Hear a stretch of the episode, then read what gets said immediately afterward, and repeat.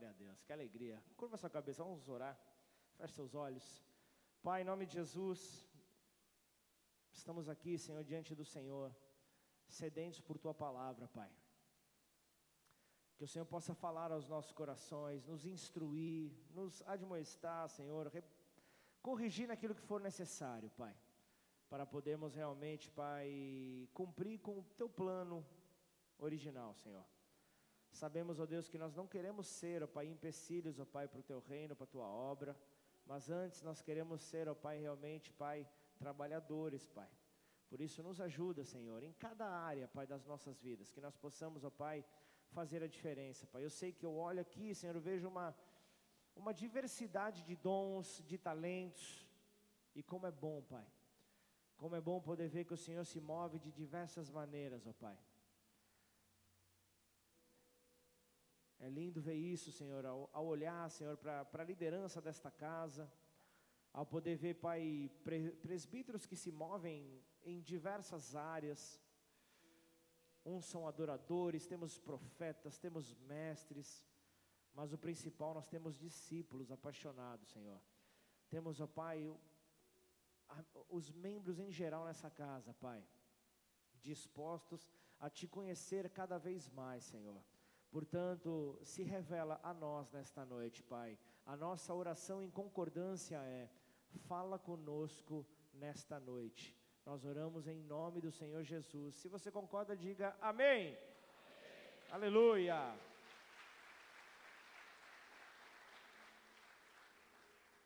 Glória a Deus, Deus é bom. Quem está pronto aí diz amém. Estou prontinho, como diria o Fernando. Glória a Deus, é uma alegria nesse dia tão especial onde nós celebraremos a ceia do Senhor, um culto tão importante quanto os outros, porém tem um significado. É algo que o Senhor deixou para a igreja, assim como o batismo que nós tivemos ontem. Quem esteve no batismo ontem lá em Bonfim, levanta a mão. Foi bênção demais ou não?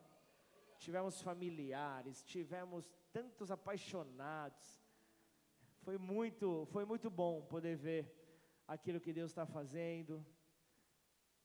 Aquela área de lazer lotada, foi algo maravilhoso. Poder ver pessoas descendo as águas, desejosos por querer viver algo novo. E o Senhor deixou isso, o Senhor deixou o batismo e o Senhor deixou a ceia para em memória ao seu sacrifício perfeito para que nós possamos então lembrar, anunciar, e que isso possa mostrar a, o poder que há nele, a divindade que há nele. E nessa semana, meditando na palavra do Senhor para este encontro, eu me deparei ali com um texto que eu já li algumas vezes, umas boas vezes, e ele me trouxe de uma maneira diferente. Quero falar nessa noite sobre miragem. Quem sabe o que é uma miragem?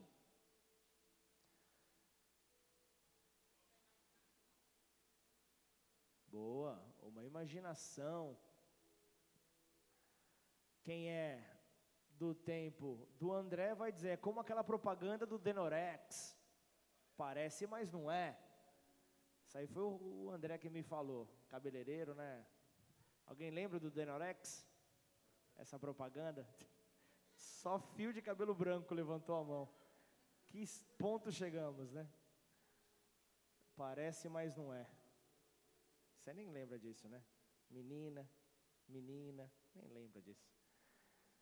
Miragem fala sobre isso.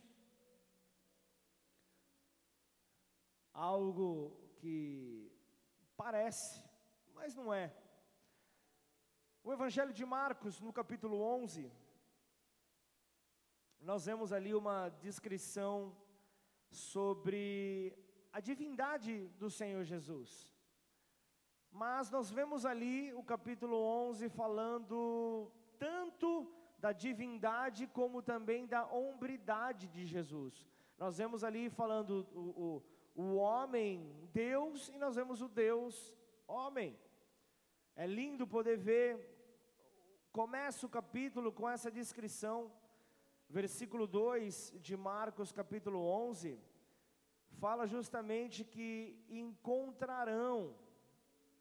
Marcos 11, no versículo 2, fala que haverá um encontro.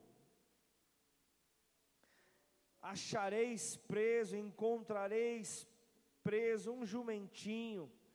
Versões mais atualizadas já falam num plural, num, num futuro, encontrarão, mostrando ali é, é, é, o prévio conhecimento de Jesus sobre todas as situações, mostrando ali o seu poder. E ali, ali ele estava trazendo algo tão claro para aquele povo, e é normal, é normal, por exemplo, um, esse tipo de animal, um jumentinho sobre o qual ainda um homem não montou, sobre, sobre aquilo que um homem não, não, não adestrou, não, não, não o, o, o trouxe para a realidade né, do, do, do, nosso tempo, tirou ele um pouco ali do seu habitat natural.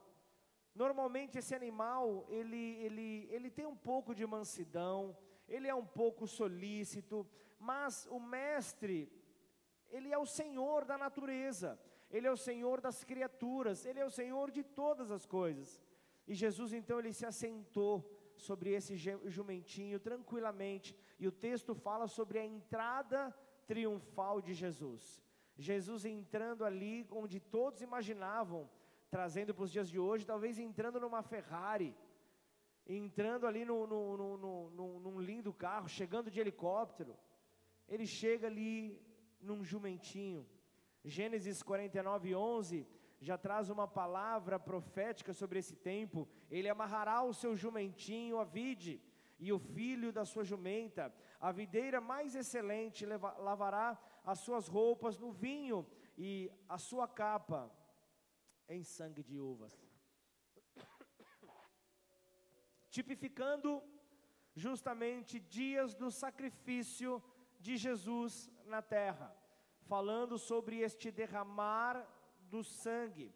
O sangue de uvas justamente representa o seu sangue derramado. Você vai tomar hoje o suco de uva na hora da ceia. Fala sobre isso. De uma maneira prática, nós estamos ali tendo acesso ao sangue de Jesus derramado ali no momento da sua morte. Então, homens e a natureza honravam a ele. Homens e natureza o honravam, as naturezas vegetal, animal, estavam presentes naquele momento, naquele evento. E, e, e havia um cântico ali entre aqueles homens, em, em Marcos capítulo 11, declaravam: Hosana, Hosana, Hosana, na, na, nas maiores alturas, bendito o que vem no nome do Senhor. Bendito aquele que vem no nome do Senhor. Então, tanto aqueles que iam na frente, quanto aqueles que iam atrás com a caravana, iam gritando: Hosana! Hosana, iam gritando justamente, é, é, anunciando: o bendito é aquele que vem em nome do Senhor, falando justamente sobre Jesus. E Jesus, quando ele entra no jumentinho, ele não estava entrando para governar, mas ele estava entrando para morrer. A missão dele era passar pela morte e então Deus o ressuscitar.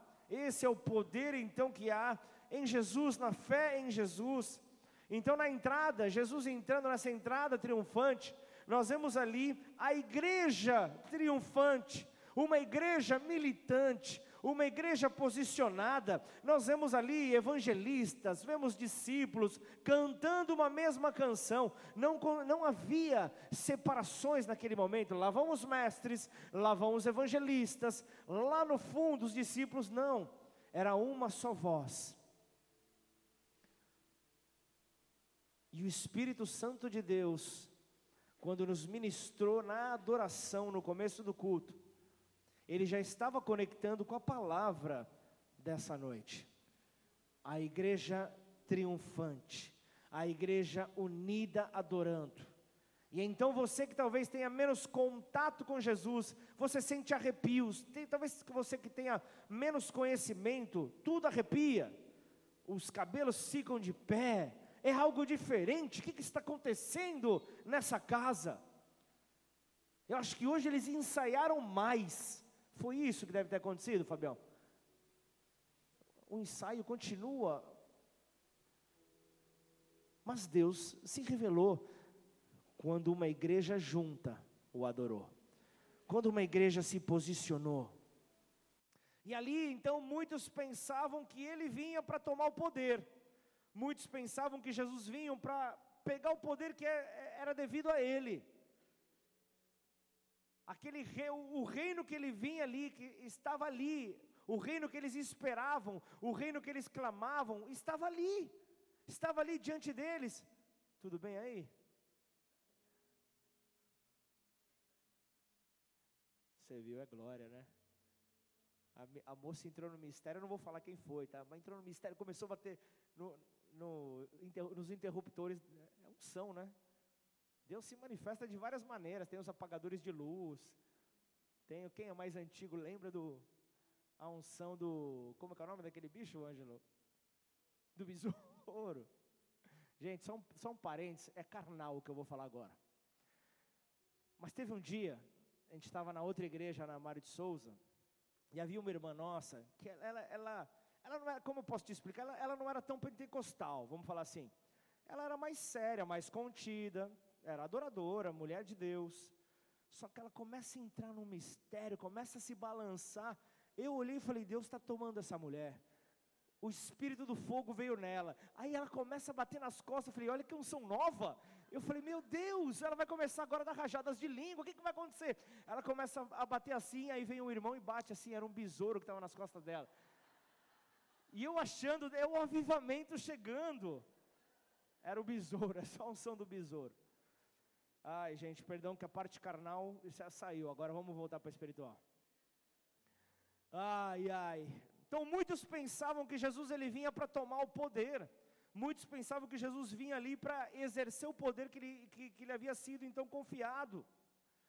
E naquele momento era o reino de Deus chegando aos homens humildemente, mostrando a simplicidade do Evangelho, chegando num jumentinho, por isso gritavam ali, duas vezes gritaram: Hosana, Hosana na terra, Hosana nas alturas. Gritavam. Era na Jerusalém terrena, era na Jerusalém celestial, em todos os lugares, Hosana nas alturas. Era, é, era esse o clamor. Então, eu vejo algo maravilhoso já na, na, reta final, próximo à crucificação. Nesse momento aqui, você vai ver logo em seguida um último milagre de Jesus antes da crucificação. Você vai ver então ali, a próxima vez que Jesus estivesse ali, seria como uma vítima no altar. Salmo 118, 27 fala: O Senhor é Deus, Ele é a nossa luz, adornem a festa com ramos até as pontas do altar. E ali na festa da Páscoa, depois ali de Betânia, ele seria então amarrado, levado ali para a cruz, aos ângulos do altar seria levado ali. Então já havia todo um preparar. Jesus já estava ali revelando o que viria então a acontecer. E essa entrada triunfal foi ali no domingo de Ramos. Foi algo ali realmente num tempo especial. Foi algo ali realmente ali no que todos ali declaram dessa, né, de, de, dessa maneira. Jesus então entrando ali, é, é, as pessoas esperando por algo diferente era a Páscoa do Senhor chegando, então era algo glorioso que estava ali diante dos olhos do povo.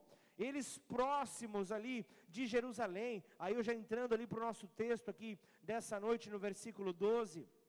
Eles estavam ali próximos, estavam ali diante de Betfagé e Betânia, estavam ali em duas cidades cujo significado, nome é cidade dos figos, ou, ou Betânia fala da cidade dos figos verdes, ou ainda fala cidade dos pobres.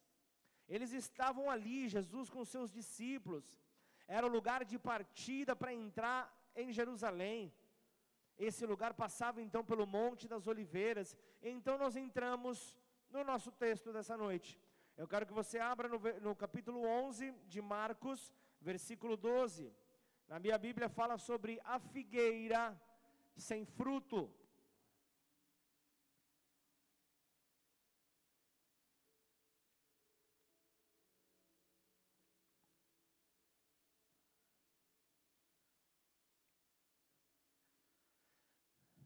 Ali, provavelmente, no primeiro dia da semana, logo cedo, o versículo 12 começa. No dia seguinte, quando saíram de Betânia, Jesus teve fome, mostrando aqui a humanidade de Jesus. Você se lembra que no começo, reverenciavam a Ele, declarando: Hosana, Hosana ao Rei, bendito aquele que vem em nome do Senhor, Hosana na terra, na, Hosana nas alturas. Aqui nós vemos Deus em forma de homem, nós vemos Ele tendo fome. E o texto continua: E vendo de longe uma figueira com folhas, foi ver se nela acharia alguma coisa. Aproximando-se dela, nada achou a não ser folhas, porque não era tempo de figos. Então Jesus disse à figueira: Nunca mais alguém coma dos seus frutos. E os discípulos de Jesus ouviram isso. E então ali, passando por Betfagé, cidade dos figos, na casa dos figos, Jesus não quis comer figo, mas ele procurou uma, uma árvore fora, fora ali do local onde ele estava, fora da cidade. Ele queria então desfrutar daquela figueira que se encontrava fora. Ele não quis estar dentro do corpo, mas ele olhou para fora. Quero que você comece a entrar comigo naquilo que Deus está nos levando a, a, a entender ao olharmos para fora. E eu vejo aqui, ele não queria figos, não era, é, não era por isso, não era esse o motivo que o fez aproximar daquela figueira. Ele queria algo, ele queria algo que lhe desse satisfação, ele queria algo que realmente o satisfazesse, e a figueira não tinha frutos. Ele não encontra frutos na figueira, mas haviam dons. Ele não encontrou frutos ali, mas ele encontrou ali um, um, algo que poderia trazer um ensino para aqueles que o seguiam. Ele, ele encontrou ali naquele momento, naquele local, naquela árvore, a oportunidade de elaborar mais um ensino para aqueles que o seguiam. E então, ainda que Jesus soubesse que não encontraria frutos naquela figueira, ele quis se aproximar. Ele quis então ir ao encontro, para então, como eu disse, para oferecer essa grande lição, para trazer, para apresentar essa grande lição é que simplesmente nem tudo é o que parece verdadeiramente. Aí vem o Denorex, aí vem a miragem. Esse é o título da mensagem. Talvez você seja, você esteja enxergando ali ou, ou, ou imaginando uma miragem do deserto, sequidão, dificuldade, como aqui nessa arte. Uma miragem em meio ao deserto, quando tudo parece seco, quando tudo parece sem alegria, há um motivo dado por Deus para podermos dançar em meio à dificuldade, para podermos então nos alegrar em meio à dificuldade. Em meio à angústia, à dor, há uma oportunidade. Então, na realidade, o inimigo ele usa de ilusões, o inimigo ele usa de miragens para nos afastar daquilo que é verdadeiro, para nos afastar daquilo que é verdadeiro, do verdadeiro propósito. Ele usa dessas, dessas miragens para nos afastar das bênçãos de Deus, aquelas que Ele destinou para as nossas vidas. E a figueira estava nas mesmas condições. Agora a gente vai fundo. A figueira estava nas mesmas condições de Adão e Eva. Estava nas mesmas condições de Adão e Eva no jardim do Éden. Nas mesmas condições de Adão e Eva. Adão e Eva ali, quando o, o, o pecado veio, eles fizeram vestes do quê?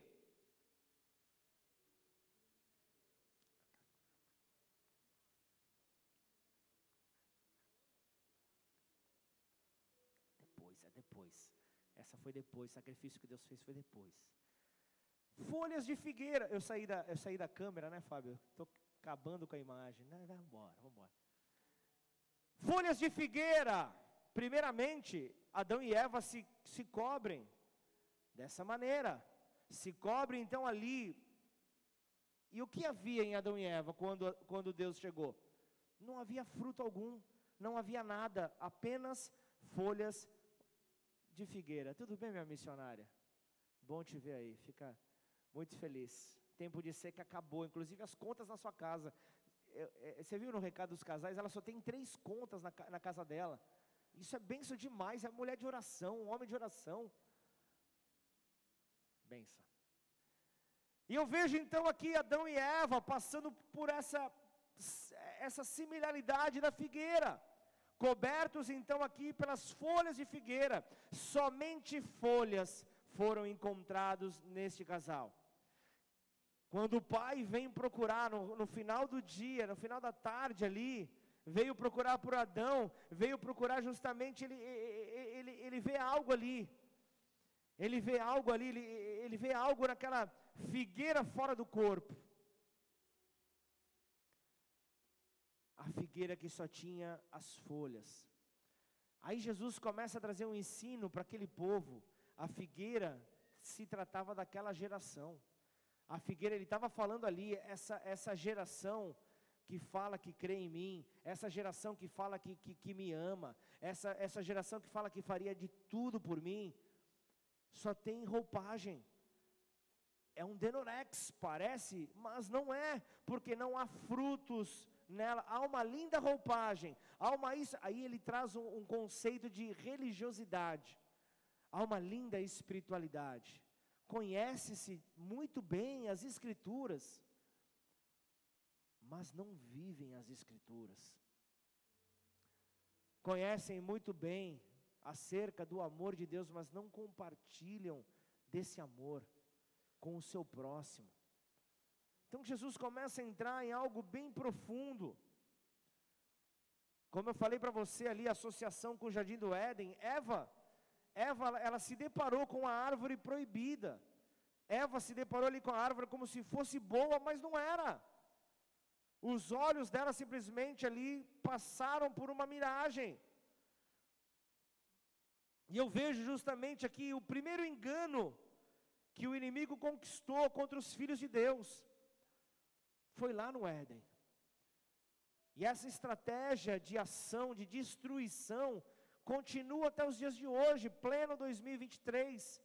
O nosso inimigo continua agindo da mesma maneira. Não tem criatividade, porque o Deus da criatividade é o nosso Senhor. Ele continua agindo da mesma maneira, e nós, quando tiramos nossos olhos dele, do Senhor, nós caímos neste engano. Esse é o grande problema, porque o engano entra. Eu tenho falado nessas últimas mensagens sobre verdade. O engano vem para tentar distorcer a verdade.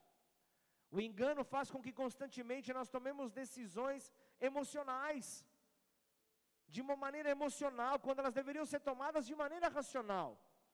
Deveríamos saber ali, tendo a, a, a, a certeza daquilo que a palavra de Deus nos mostra, o que é certo e o que é errado, e não sobre uma ótica emocional. A palavra de Deus, o salmista fala que ela é lâmpada para os nossos pés. Ela é luz para o caminho para que nós não entremos então em confusão.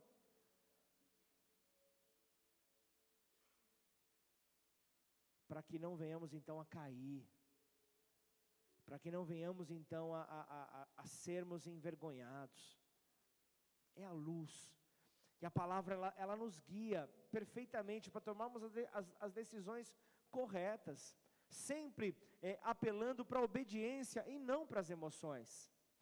Jeremias 17, 9 fala: enganoso é o coração, enganoso é o coração do homem, mais do que todas as coisas, e desesperadamente corrupto, quem o conhecerá? Então é, é, é algo claro, a, a Bíblia nos apresentando isso, ela fala que Jesus teve fome. Ela fala que Jesus teve fome e isso nos ensina que esta condição põe ali ao homem numa situação de vulnerabilidade. Quando nós estamos com fome, nós temos que ter cuidado para não comer qualquer alimento.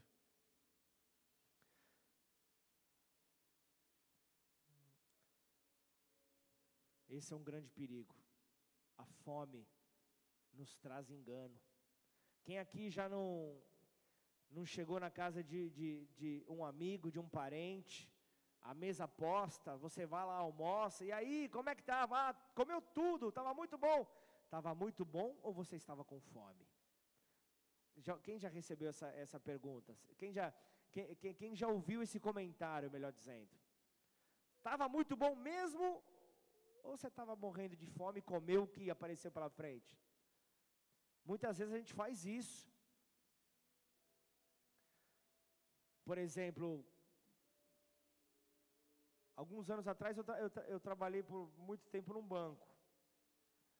Eu me lembro que era um, era um banco onde a, a sua matriz era num lugar bem afastado de São Paulo, e um prédio novo ali, um complexo novo, onde ainda não havia, havia apenas um café, não havia um local ainda para almoço. Para almoçar você tinha que pegar o carro, sair, zona sul de São Paulo, quem é de São Paulo sabe, aquela loucura na hora do almoço.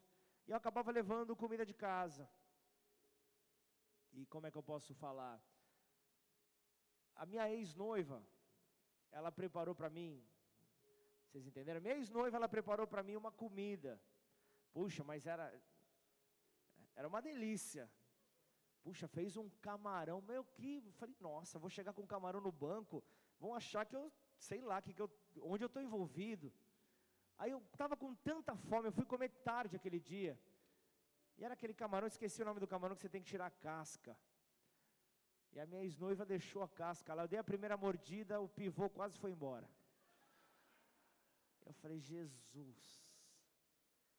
Eu, eu confesso que eu pus a mão. Eu falei, estamos aqui, está tudo em casa. E eu comi, aí eu cheguei em casa, né? A ex-noiva estava lá. E aí? Minha ex-noiva, né?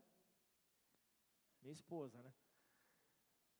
Como é que estava a comida? Uma delícia. Falei, estava. Só aconteceu um percalço, mas não, não importa. E ela me falou, estava bom ou você estava com fome? Essa pergunta, ela vem quando nós ouvimos ela da nossa vida espiritual, ela fala muita coisa. Qual é o alimento que nós estamos provando? Se estamos com fome, nós estamos comendo aquilo que é, é, é do Senhor, aquilo que é certo, aquilo que nos levará a, a viver uma vida de acordo com aquilo que Ele compartilha, aquilo que Ele deixou para nós.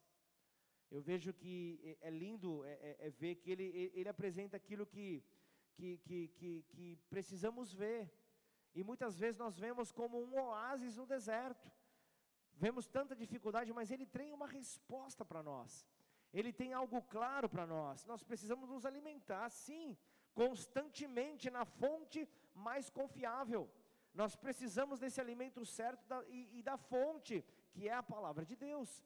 A palavra de Deus, justamente para quando chegarem então esses momentos de, de fragilidade, momentos de debilidade, então nós possamos alcançar a, a, a, vitória que o Senhor tem para nós, guiados pela palavra de Deus, mas principalmente pelos princípios dessa palavra, pelos princípios que estão nele, que, que vem para nos fortalecer, para alinhar os nossos desejos aos desejos do Pai. E então Jesus ele teve fome, a, a humanidade então foi revelada ali naquele momento. E, e, e, é isso, é curioso, onde, onde ele não se importou de revelar sua humanidade logo após de ter a sua divindade revelada. Por isso eu quero justamente falar com você que entrou aqui nessa noite. Essa palavra não é para aquela pessoa que você está lembrando agora que faltou no culto hoje. Essa palavra é para você que o Senhor trouxe aqui, ou essa palavra é para você que vai ouvir essa mensagem depois. Os famintos, os sedentos, eu sei que você que está hoje aqui, eu sei que você vai estar tá me vendo. Depois pela, pela, pela, pelas nossas redes ali, pelo, vai ouvir pelo podcast. Porque o faminto, ele, ele, ele, ele busca entender o que Deus falou para ele, não só naquele momento, mas outras vezes. Para entender de uma maneira mais é, é, é, coesa aquela palavra, de uma maneira mais detalhada. Então Jesus ele, ele veio para justamente para ver se acaso ele poderia encontrar alguma coisa ali naquela árvore. E o, o, o, que, e o que mexeu comigo era que não era época de colher figos. Não era época de colher figos, mas essa ação está muito mais voltada para mostrar aquilo que não é óbvio. Então Jesus ele foi realmente além do óbvio. Aquilo que Jesus estava aguardando e, e ele já estava numa reta final do seu ministério na terra. Jesus já estava numa reta final, e há três anos o Senhor estava ali ansiosamente para ver, visitando, esperando por novos frutos daquela figueira. Você se lembra ali quando nós terminávamos a nossa adoração, eu compartilhei uma palavra de Miqueias 1, onde o Senhor estaria passando pela terra. Esse ano nós estamos com, completando 12 anos de igreja. 12 anos como igreja é algo, é, é, é algo muito simbólico, como todos os outros anos. Mas, quando o Senhor, o Senhor olhar para nós, quais frutos Ele verá? Ou será que Ele verá frutos na nossa vida? Ou será que nós estamos esperando o nosso irmão um pouco mais maduro dar a comida mastigada na nossa boca? Estamos esperando o nosso líder, o nosso, o nosso pastor. O que, que nós estamos esperando para nos alimentar dessa palavra? Uma coisa é certa, o Senhor Ele espera ver frutos em você. Isso é algo que precisa estar muito claro para nós. E sabe de uma coisa? Esse é o único milagre que você vai ver na, na no ministério de Jesus. Que, que, que Jesus faz algo destrutivo quando ele vem e amaldiçoa aquela figueira. Em todo o evangelho você não vai ver, mas esse é um momento muito importante. Como eu disse, a Bíblia relatou que não era tempo de figos. Então, vem comigo na sinceridade, aumenta a nossa perplexidade sobre o ato de Jesus, sobre a atitude que Jesus teve, a ação do Senhor. Embora tivesse sido um, um, um, evento real, uma ação real, o que nós temos aqui é uma parábola vivida, uma parábola cheia de vida, mostrando ali que Deus ele não quer apenas ver uma linda folhagem em nós. Deus ele não, ele não espera ver uma linda folhagem, mas ele quer ver frutos. Ele espera por frutos, porque quando menos se espera, um julgamento virá. Quando menos se espera, esse julgamento virá. Em Jerusalém, como a figueira estava prestes a, a ser condenada pela sua falta de fruto, pela sua falta de atitude. E aí, a vida com Jesus, a vida com Jesus é como uma árvore, como uma árvore que cresce, uma árvore que amadurece, uma árvore que precisa dar, dar fruto no seu tempo oportuno. À medida que você cresce em Jesus, à medida que você amadurece, que você se desenvolve, o Espírito Santo de Deus, ele transforma a sua vida. O Espírito Santo de Deus, ele vai mudando a sua vida, tornando você mais maduro, para que você possa dar fruto. Gálatas 5, 22 e 23 fala sobre isso. É um fruto com, com, com, com vários é, é, ramos, vários gamas.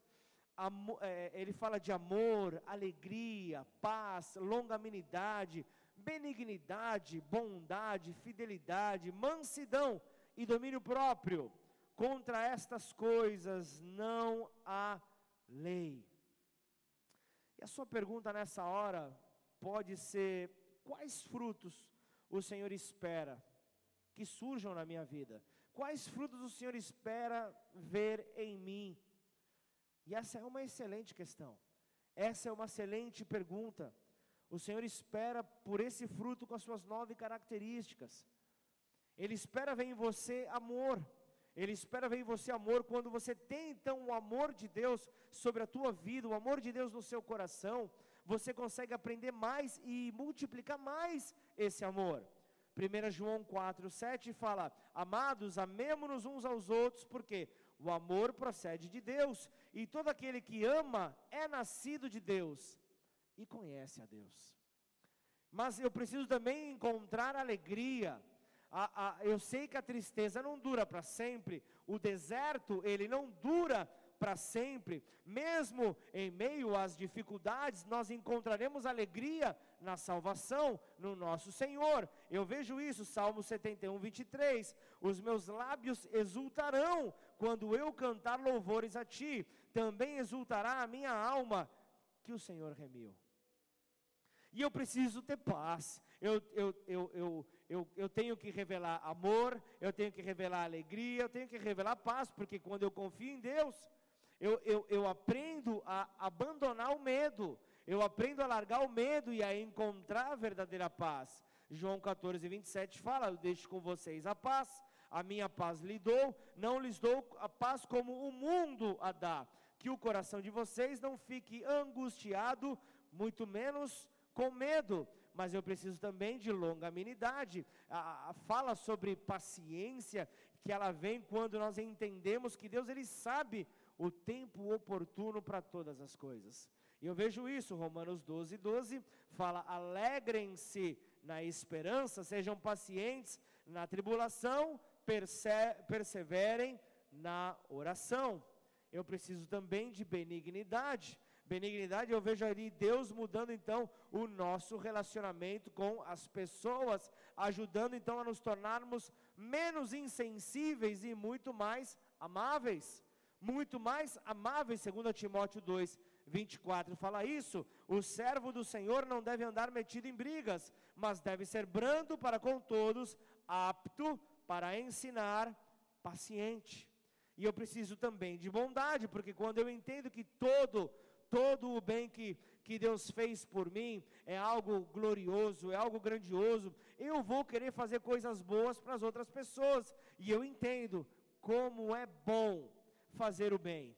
Como é bom compartilhar o bem. Efésios 4:32 fala pelo contrário, sejam bondosos e compassivos uns para com os outros, perdoando uns aos outros, como também Deus em Cristo perdoou vocês. Isso nos torna pessoas fiéis e a fidelidade está presente. E, é, e, e, o ser fiel é ser uma pessoa de confiança, é ser uma pessoa que é ser uma pessoa que os outros confiam, que não voltamos atrás com a nossa palavra. Essa semana na verdade, tem duas semanas que num devocional com meu filho de 11 anos, eu vim, eu vim ensinando justamente o que é, o que é ser alguém fiel para Deus. É, é, é, é, ter uma palavra que não volta atrás. E eu ensinei para ele como é que deve ser a palavra do cristão. Ela deve ser sim, sim, e o não deve ser não. E o que passar disso é do capeta, pai.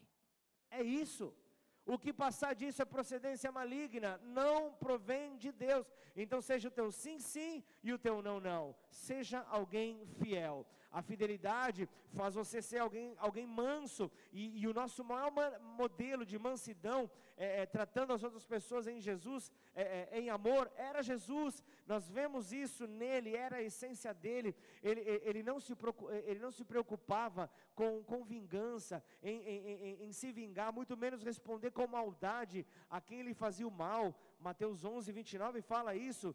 Tomem sobre vocês o meu jugo e aprendam de mim, que sou manso e humilde de coração, e vocês acharão descanso para a sua alma. E tudo isso vai gerar em nós domínio próprio, que é a, maior dificuldade do cristão.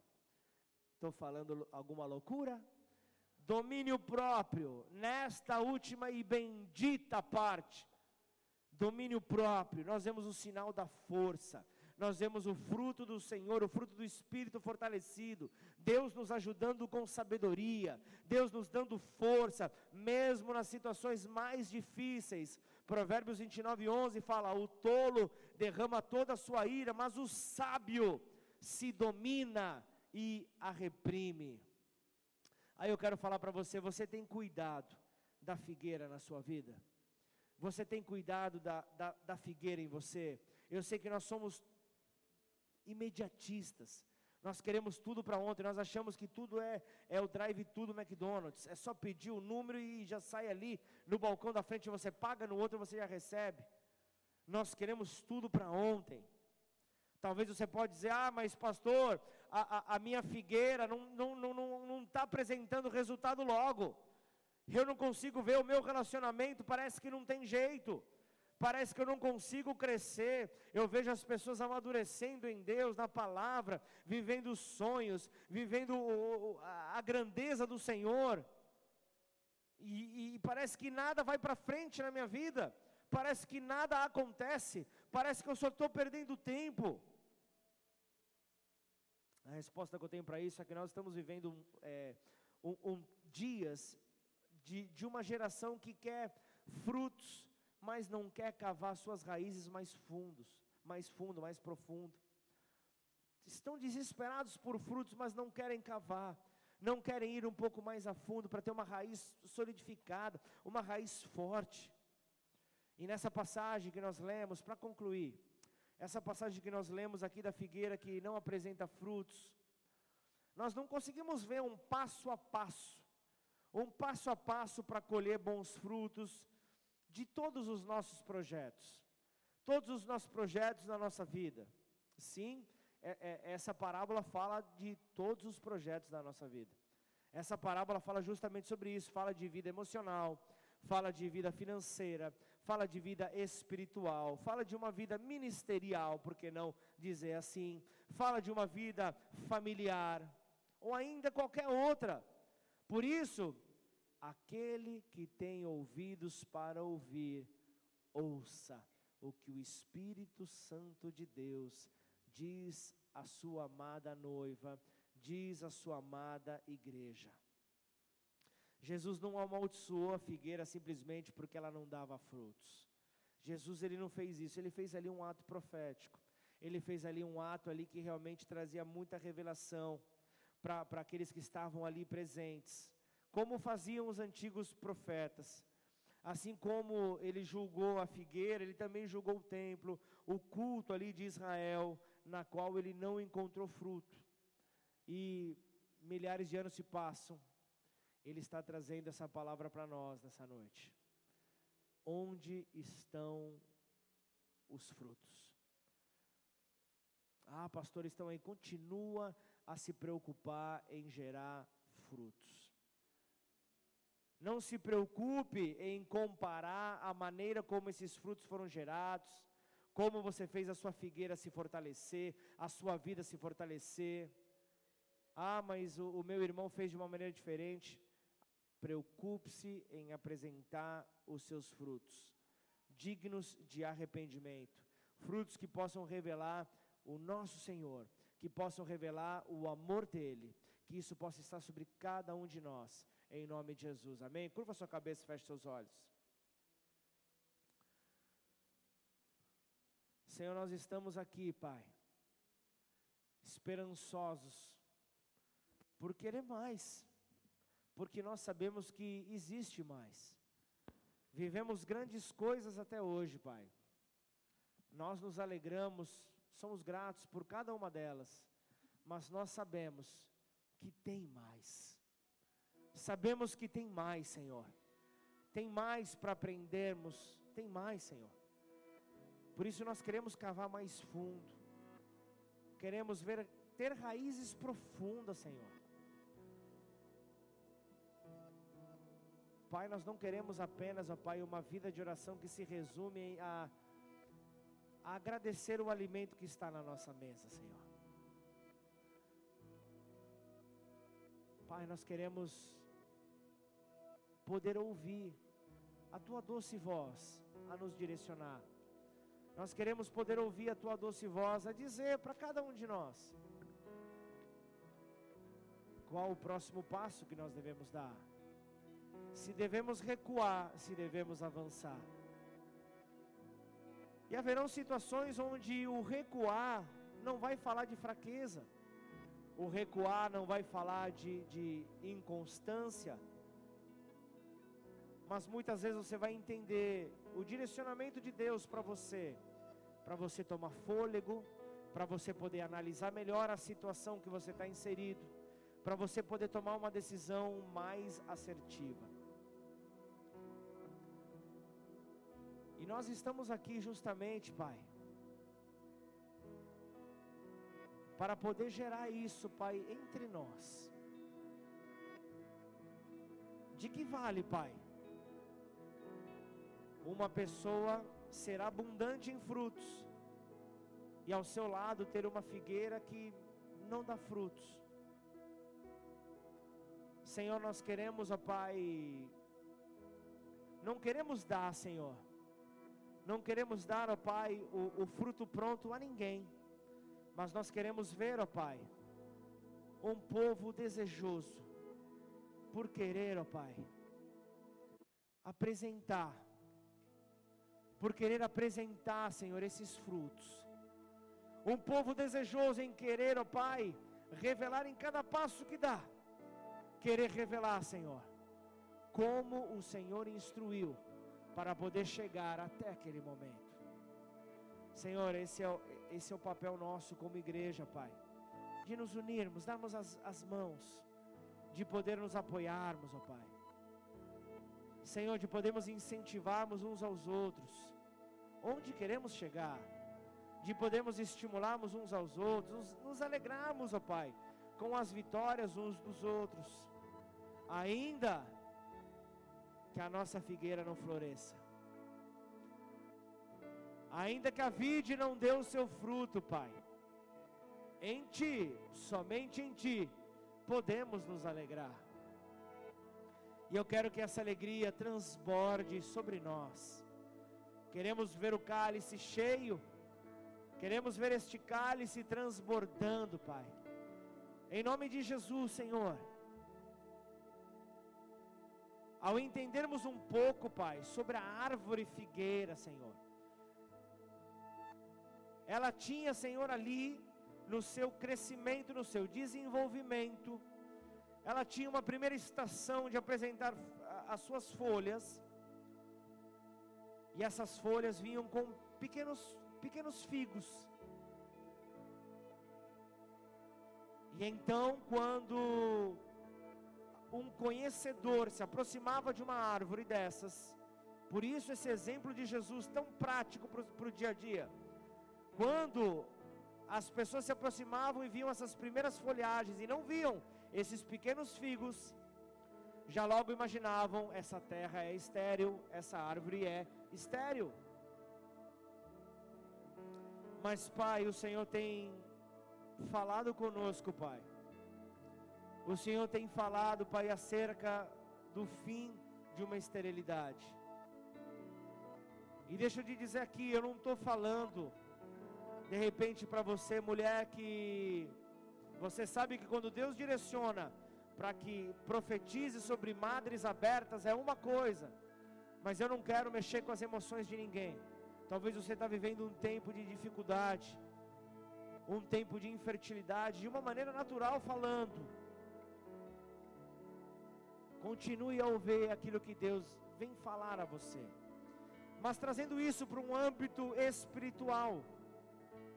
Eu quero falar justamente com aqueles que têm se sentido terra seca. Têm se sentido espiritualmente estéreis. Eu quero falar com homens e mulheres corajosos nesta noite. Homens e mulheres que olham para cima e veem da onde vem o seu socorro. Eu quero fazer uma primeira oração, justamente com você que sentiu que chegou o momento de ver essa terra dar frutos. E essa terra pode ser a tua vida ministerial, pode ser a tua vida emocional, pode ser a sua vida profissional. Eu não sei de qual figueira o Senhor está falando para você. Isso é um relacionamento teu com Ele. Mas se o Senhor diz que a seca está terminando, que a seca terminou e que frutos virão, é o tempo de você cavar mais a fundo, é o tempo de você parar de esperar que a chuva caia que a chuva prepare a terra, porque quem tem que preparar a terra é você. Não seja aquele que anda com lindas folhagens de espiritualidade, mas não paga o seu preço de uma vida com Deus. Não paga o seu preço de renunciar às coisas deste mundo que vivemos, que apresentam falsos prazeres. Eu quero falar com você. Eu quero falar com você que, que, que tem orado para essa terra dar frutos. Que a palavra de Deus, que os nutrientes da palavra de Deus possam fortalecer as raízes na tua vida. Mas se você se encontra com dificuldades, se você sabe que nada está rompendo na tua vida, ou uma área na tua vida não está rompendo, eu quero orar por você. Só que para isso você precisa ter um, um, um, um, passo de fé, você precisa de uma atitude. Então eu quero que você, em, em humildade, eu quero que você entenda como Jesus, na entrada triunfante, entrou no jumentinho, eu quero que você suba no teu jumentinho nessa hora. E eu quero que você se coloque de pé no seu lugar. Você que sabe que precisa ser fértil em alguma área na tua vida. Eu quero orar por você. Aleluia. Glória a Deus por aqueles que entenderam. Eu preciso, eu preciso ver as águas do Senhor caírem sobre a minha vida. Eu preciso desta fertilidade para poder gerar esses frutos abundantes para o Senhor. Por isso, nessa hora, eu quero que você comece a apresentar essa dificuldade, essa dor que você vem atravessando. Apresenta ao Senhor, o louvor vai invadir. O louvor vai invadir esta casa. E conforme o louvor for invadindo, eu quero que você apresente a tua dor a Deus. E Ele vai te ministrar ao longo dessa adoração. Para que no final eu possa orar por você. E juntos nós possamos orar e declarar esse tempo de restauração. Em nome de Jesus. Vamos adorar. Glória a Deus. Juntos, livres, libertos de toda sequidão. Frutifique. Vá para essa semana, frutifique. Estamos prontos para frutificar. Levanta suas mãos bem alto, mais alto que você puder. que você possa nessa hora receber essa liberdade no Senhor. E eu quero que você, você que está hoje aqui, nos visitando pela primeira vez, hoje foi um dia que o Senhor escolheu para te marcar com uma presença, uma presença gloriosa, uma presença diferente. Ele resolveu se revelar de uma maneira diferente mas Ele não quer que você vá embora sem antes estabelecer uma aliança com Ele, declarar isso com seus próprios lábios. Você provavelmente participou da ceia, mas você precisa entender do que é estabelecer essa aliança. E quando estamos com as mãos levantadas, a igreja com as mãos levantadas está dizendo: estamos exaltando aquele que é maior do que nós. Então, aí do teu lugar, você que está hoje nos visitando pela primeira vez, você que quer ter a sua vida impactada diretamente pelo Senhor em primeiro lugar. A igreja, o corpo de Cristo, vai te ajudar nesse processo. Mas em primeiro lugar, a tua aliança é feita com Ele.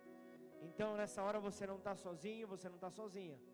Mas juntos, como igreja, nós queremos orar com você. Uma simples oração que tem uma profundidade, que vai firmar os seus pés nesse caminho, nesse processo. Então, aí do teu lugar, eu quero que você repita essa oração comigo. Declara assim: Pai, eu te peço perdão. Eu te peço perdão pelas minhas falhas. Pelas minhas falhas. E em arrependimento. Em arrependimento. Eu me coloco diante do Senhor. Me coloco diante do reconhecendo, Senhor. Reconhecendo. Que Jesus Cristo, que Jesus Cristo é o filho de Deus. É o filho de Deus. Veio à terra. Veio à terra. E em meu lugar. E em meu lugar morreu na cruz do Calvário. Cruz do Calvário. Pela minha liberdade. Pela minha liberdade. E ao terceiro dia, ao terceiro ele dia, ressuscitou. Ele ressuscitou. E hoje vivo está. Hoje vivo está. Por isso, Senhor. Por isso, Senhor. Eu te recebo. Eu te recebo. Como meu Senhor. Como meu Senhor. Como meu Salvador. Como meu Salvador. Como meu Deus. Como meu Deus. Em nome de Jesus. Em nome de Jesus. Pai, em nome de Jesus, eu quero que o Senhor receba a cada uma dessas vidas que fez essa oração pela primeira vez, Senhor, estabelecendo uma aliança contigo Que essa aliança possa ser eterna, que essa aliança possa ser realmente, Pai, verdadeira, Pai, da parte dos teus filhos, ó Pai. Somos chamados família a partir do momento que recebemos Jesus, reconhecemos Jesus como filho e o recebemos como Senhor das nossas vidas. Então, aí do teu lugar, eu quero que no final desse culto, eu quero que você, nós queremos te dar boas-vindas, você que está chegando. Eu quero que você vá no espaço Boas-Vindas, na entrada da igreja, ali dentro da lojinha. Nós temos ali um momento especial para você. Queremos oferecer a você um café, mas antes disso, nós queremos te apresentar um pouco desta família, um pouco desta igreja em nome de Jesus. Amém? Se você trouxe alguém que está pela primeira vez, aleluia, vamos aplaudir o Senhor.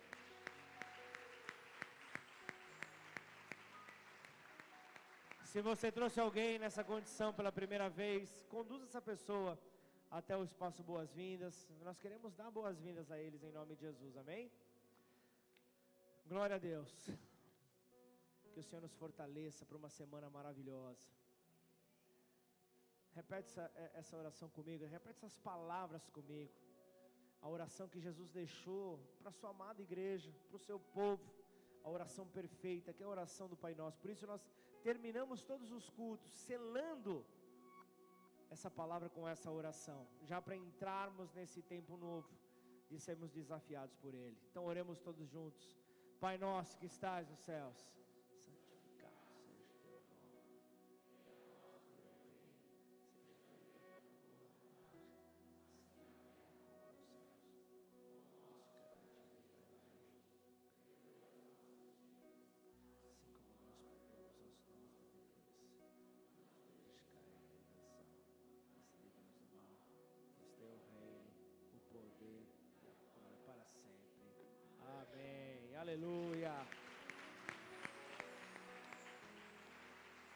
Que o amor de Deus Pai, a graça do Filho Jesus e as consolações do Espírito Santo de Deus te levem em paz e segurança para uma semana gloriosa de muitos testemunhos, onde você, sabendo dessa sua identidade, você não vai mais ser uma miragem em meio ao deserto, mas você vai ser a solução em nome do Senhor Jesus. Amém? Para a paz que Deus te abençoe, em nome de Jesus. Te amo em Cristo Jesus.